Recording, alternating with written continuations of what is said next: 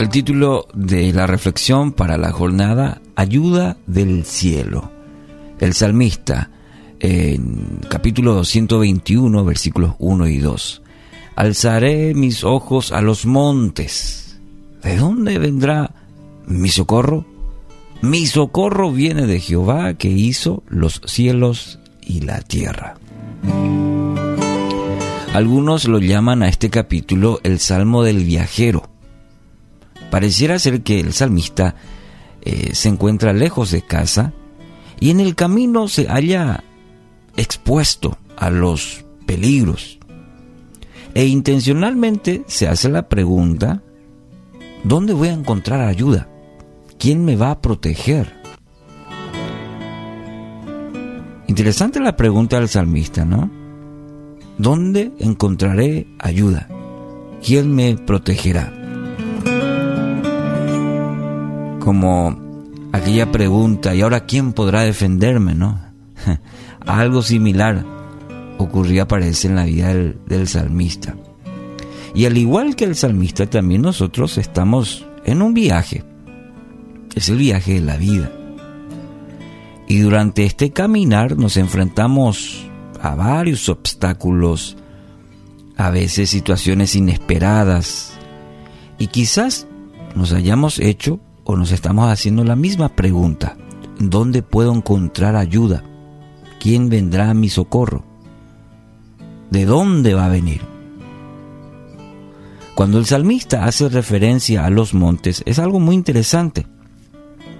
¿Por qué usa eh, esta pregunta y voy a alzar a los montes mis ojos. ¿Qué es lo que quiere decir el salmista?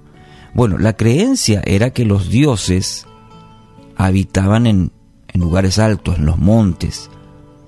Por eso el salmista hace un contraste muy intencional, es decir, hay un propósito en la pregunta que se hace al expresar a los montes, voy a alzar la mirada a los montes. Es decir, que la verdadera ayuda no viene de los dioses creados por el hombre. El auxilio, el socorro, la ayuda viene de Dios. Para contextualizar un poquito eh, este versículo, podríamos decir, hoy muchas personas tienen como dioses al dinero, posición social, fama, buen trabajo, etcétera, etcétera, pero todo esto es pasajero. Hoy está, mañana no sabemos. Entonces no pongamos nuestra confianza en ello. Haga lo mismo que el salmista. Dicte a su corazón que su ayuda está en Dios, quien lo va a socorrer, quien le extiende la mano para salvarlo. Si Él hizo todos los cielos, la tierra y toda esta creación, y Él la sostiene. Hoy, este día, por ejemplo, la sigue sosteniendo. Cuando vemos este nuevo amanecer, sabemos que Dios está sosteniendo a su creación. Entonces, si sostiene su creación, si hoy ve, esta creación en, por ejemplo, en la mañana de hoy, a través de la creación, los, pajarillos, este nuevo amanecer, la vegetación, hay, hay tantas maneras de ver y Dios está sosteniendo eso. Él permite nuevamente hoy. Entonces, como dice la misma palabra, también tendrá cuidado de usted. También Él cuida de usted hoy. En la situación en que está, Dios está cuidando, Dios está. Sustente su fe con esta promesa y camine confiando en el propósito de su Padre Celestial. El propio salmista eh, en el capítulo 46, versículo 1 afirma, Dios es nuestro amparo y nuestra fortaleza, nuestra ayuda segura en momentos de angustia. Dios es mi amparo, Dios es mi fortaleza, Él es mi ayuda segura.